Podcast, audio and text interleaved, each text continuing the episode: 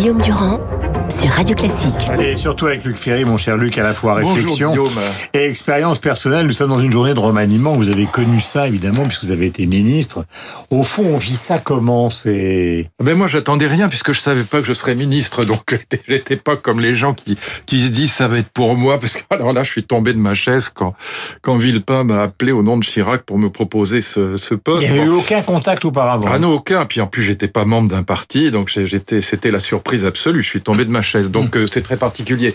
Mais je pense que pour un certain nombre de gens qui se pensent euh, euh, ministrables, oui, c'est c'est le le but de leur existence. Pour les gens qui ont été députés, parlementaires toute leur vie ou élus locaux et qui se disent ah ben cette fois-ci, ça y est, je vais y arriver. euh, oui, c'est probablement très euh, très très excitant et très ils doivent pas dormir beaucoup. Oui. C'est lent parce qu'il y a toujours l'examen du patrimoine. Il faut regarder si le, le- la personne qui va être ministre risque d'être mise en examen ou pas. L'examen du patrimoine est quand même très sérieux. Hein.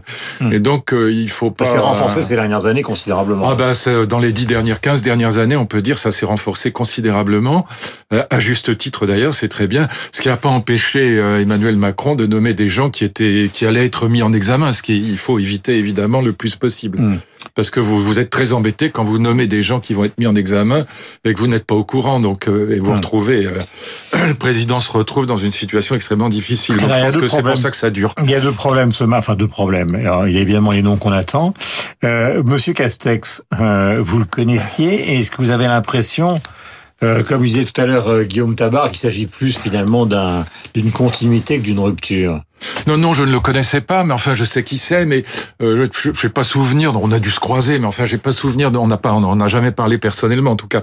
Mais euh, bon, euh, je, je, je- sais de qui il s'agit. C'est un- bon, il a exactement le même profil au fond que euh, que le précédent, que Édouard Philippe. C'est un élu local, c'est un énarque, c'est un bon technicien.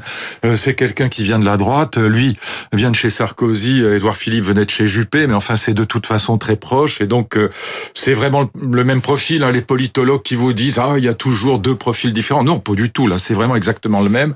Et, et c'est quelqu'un qui a beaucoup de caractère et qui certainement va prendre sa place. Donc, euh, bien sûr qu'au départ, il apparaît comme un grand directeur de cabinet, euh, technicien, mais il est très probable qu'il lui arrivera la même chose qu'à Édouard Philippe, qui va au fur et à mesure devenir un politique. Voilà. Et euh, c'est comme ça que ça se passe. C'est normal. Et donc, moi, je lui souhaite bon vent parce que là, et, et je le dis sans aucune ironie, je souhaite sincèrement qu'il réussisse euh, son travail parce que la rentrée va être extrêmement difficile, elle va être apocalyptique et, et en termes de chômage, en termes de faillite, et donc ça va être extraordinairement difficile à la fois de continuer à faire des réformes, plutôt de commencer à en faire, parce que moi, je, contrairement à notre ami Bourlange, euh, je vois pas de réforme à part un peu le code du travail et puis la flat tax de 30%, sinon il n'y a pas eu grand-chose.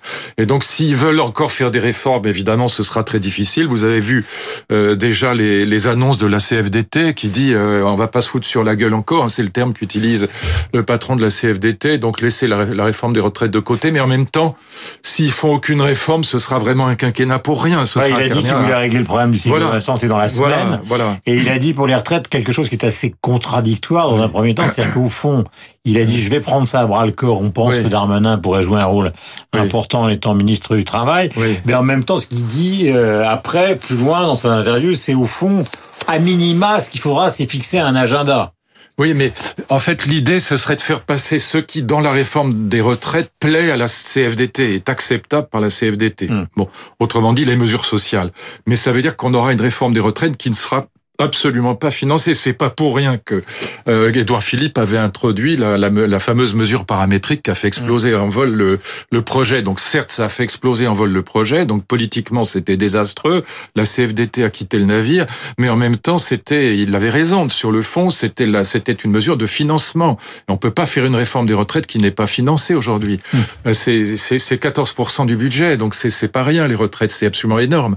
Et donc on a, on, on a là une quadrature du cercle. Donc je lui souhaite vraiment bon vent. Je pense que c'est quelqu'un qui, est- qui est, qui est la, la, la bonne personne à la bonne place, mais mais ce sera extraordinairement difficile à la fois de calmer socialement le jeu et en même temps de continuer à faire des réformes, ou plutôt de commencer à faire des réformes, parce qu'encore une fois, euh, de- depuis trois ans, je n'en vois aucune. Ça a été plombé par les gilets jaunes, ça a été plombé par la, les retraites, ça a été plombé par le Covid. Pour l'instant, il n'y a rien, ou très très peu de choses. Deux questions ce matin, une à caractère politique, l'autre concerne justement la santé et la pandémie dans le monde. Oui. Puisqu'évidemment, évidemment, beaucoup de Français s'inquiètent quand ils voient ce qui se passe en Catalogne, aux États-Unis, notamment dans des pays où, au fond, c'est la question de la sortie des jeunes sur les plages, bah oui, non pas dans les boîtes, mais dans les bars. Et puis après, évidemment, là, alors c'est pas le cas dans tous les pays, hein, mais c'est surtout le cas en Amérique et ça commence à être le cas. Donc en Espagne, et les vacances arrivent en France. Mais Ah avant qu'on parle de ça, j'ai vu votre ami Daniel Cohn-Bendit avec qui vous dialoguez sur LCI, vent debout contre l'invité de la matinale, Yannick Jadot. Alors qu'on a souvent présenté Jadot comme une sorte de fils spirituel, c'est-à-dire le. Oui, oui, ils sont des amis. euh, Voilà. Oui, oui, non comme il mais en même temps, mais en même temps pragmatique, quoi. C'est pas le, Mais parce le Khmer vert. Non, mais parce qu'il pense. Mais bien sûr, mais c'est pas ça. Ce, qui est, ce que ce que pense Dany là-dessus, je pense sincèrement, je crois qu'il a raison. D'un point de vue factuel, c'est qu'il n'y a pas de vague verte. Donc, euh, il faut pas que Yannick Jadot s'imagine qu'il est présidentiel parce qu'il n'y a pas de vague verte derrière. Regardez les chiffres. euh, il faut quand même les avoir en tête. Euh, on nous fait une petite annonce en même temps dans le studio. Oui, qui est très triste. C'est la Voilà. mort d'Ennio Morricone, le grand. Ah, Ennio Morricone est mort. Bah, ça, c'est un grand musicien, un grand compositeur qui nous quitte c'est à mon avis le plus grand compositeur de, musique de cinéma de tous les temps. C'était quand même un type vraiment génial. Enfin, il n'était pas tout jeune et tout le monde meurt. Hélas. Euh, regardez les chiffres sur les 454 villes de plus de 20 000 habitants en France. Il y a 454 villes de plus de 20 000 habitants. 261 villes sont administrées par la droite, 149 par la gauche et 12 par les écologistes. Et si vous regardez en termes de nombre de voix, attendu que vous le savez, il y a eu 60% d'abstention. En vérité, c'est très très peu. Si vous voulez, il faut pas oublier qu'au municipal, on compte les villes, donc il y a un effet bœuf parce qu'il y a eu des grandes villes, à Marseille, Lyon, etc. Bon, euh, Strasbourg et d'autres, mais euh, donc gagnées par les écologistes. Mais euh, à la présidentielle et dans les élections nationales, on compte les voix, on compte pas les villes.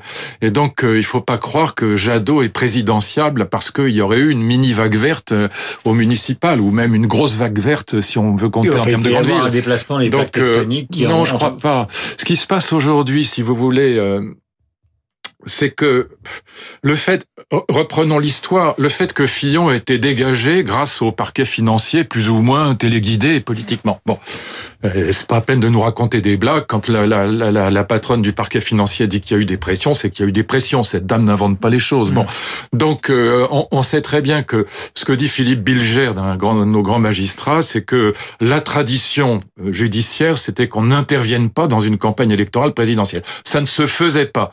Et là, ça s'est fait auto-saisine à une, vitesse folle pour des, des motifs en, ver- en vérité très, Et quel très rapport mineurs. avec les écolos? Alors, quel rapport avec les écolos? C'est que ça a permis au dégagisme d'arriver à l'Élysée. Le grand point commun, malgré tout ce qui les sépare entre Macron, Le Pen et Mélenchon, c'est le dégagisme. C'est ça le grand point commun. Ni droite ni gauche. Et donc c'est ça qui a permis aussi, parce que d'une certaine manière, l'écologie, bah, c'est c'est aussi dégagiste, c'est aussi surtout celle de Bah, Yannick C'est le dégagisme du dégagisme. Mais parce que exactement. ils ont sorti mais, la, mais la République évidemment, en marche. au fond, vous avez quatre dégagismes aujourd'hui, si vous voulez. Le dégagisme des amateurs, c'est Macron. Le dégagisme de Marine Le Pen, c'est le contre l'establishment, comme son père. Le dégagisme de, c'est lui qui a thématisé la chose de Mélenchon. Et puis, d'une certaine manière, le dégagisme à la Jadot, c'est-à-dire l'écologie doit, euh, elle doit, elle est ni de droite ni de gauche. Au fond, lui, lui, c'est pas Bayou, hein, c'est elle est ni de droite ni de gauche. Donc, on est là, euh, dans, dans un, au fond, euh, le fait que Fillon ait été boulé, ça a donné la, la victoire au populisme d'une certaine manière. C'est une, c'est, les dégagismes sont des populismes. Euh, Ennio Morricone, oui, c'est triste parce que c'est un très grand. Et malheureusement, mon pauvre Guillaume, ça nous arrivera aussi. Ouais, euh, musique évidemment de tous les grands films de Sergio Leone, notamment Le Bon, la Brute et le Truand. Ces dernières années, Ennio Morricone d'ailleurs avait l'habitude euh, de venir dans des grandes salles de concert classiques pour présenter justement l'essentiel de ces musiques de films, qui sont des musiques très orchestrées et qui n'ont strictement aucun rapport justement avec des musiques. euh, Ah, c'est pas de la musique légère. Hein, Oui, c'est ça. Mais il est dans une aussi une tradition chez les Italiens. Vous avez Nino Rota, vous avez lui, et puis une tradition de la musique de film qui s'était Oui, Nino énormément- Rota, c'est vrai, c'est une bonne comparaison, oui. Mais je trouve que c'est le plus grand, c'est quand même un type vraiment génial.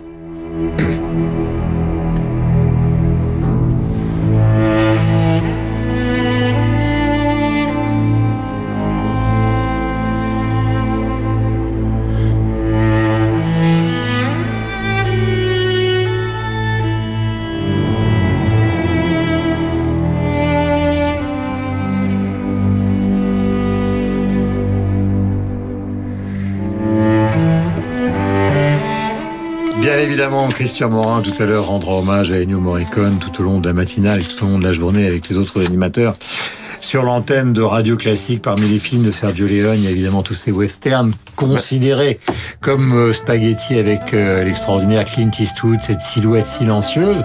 Mais il y a aussi un film extraordinaire qui dure plus de 5 heures avec Robert De Niro qui s'appelle Il était une fois l'Amérique. Il est 8h56. Merci mon cher Luc d'être venu ce matin. Euh, nous nous retrouvons non pas la semaine prochaine, mais bientôt.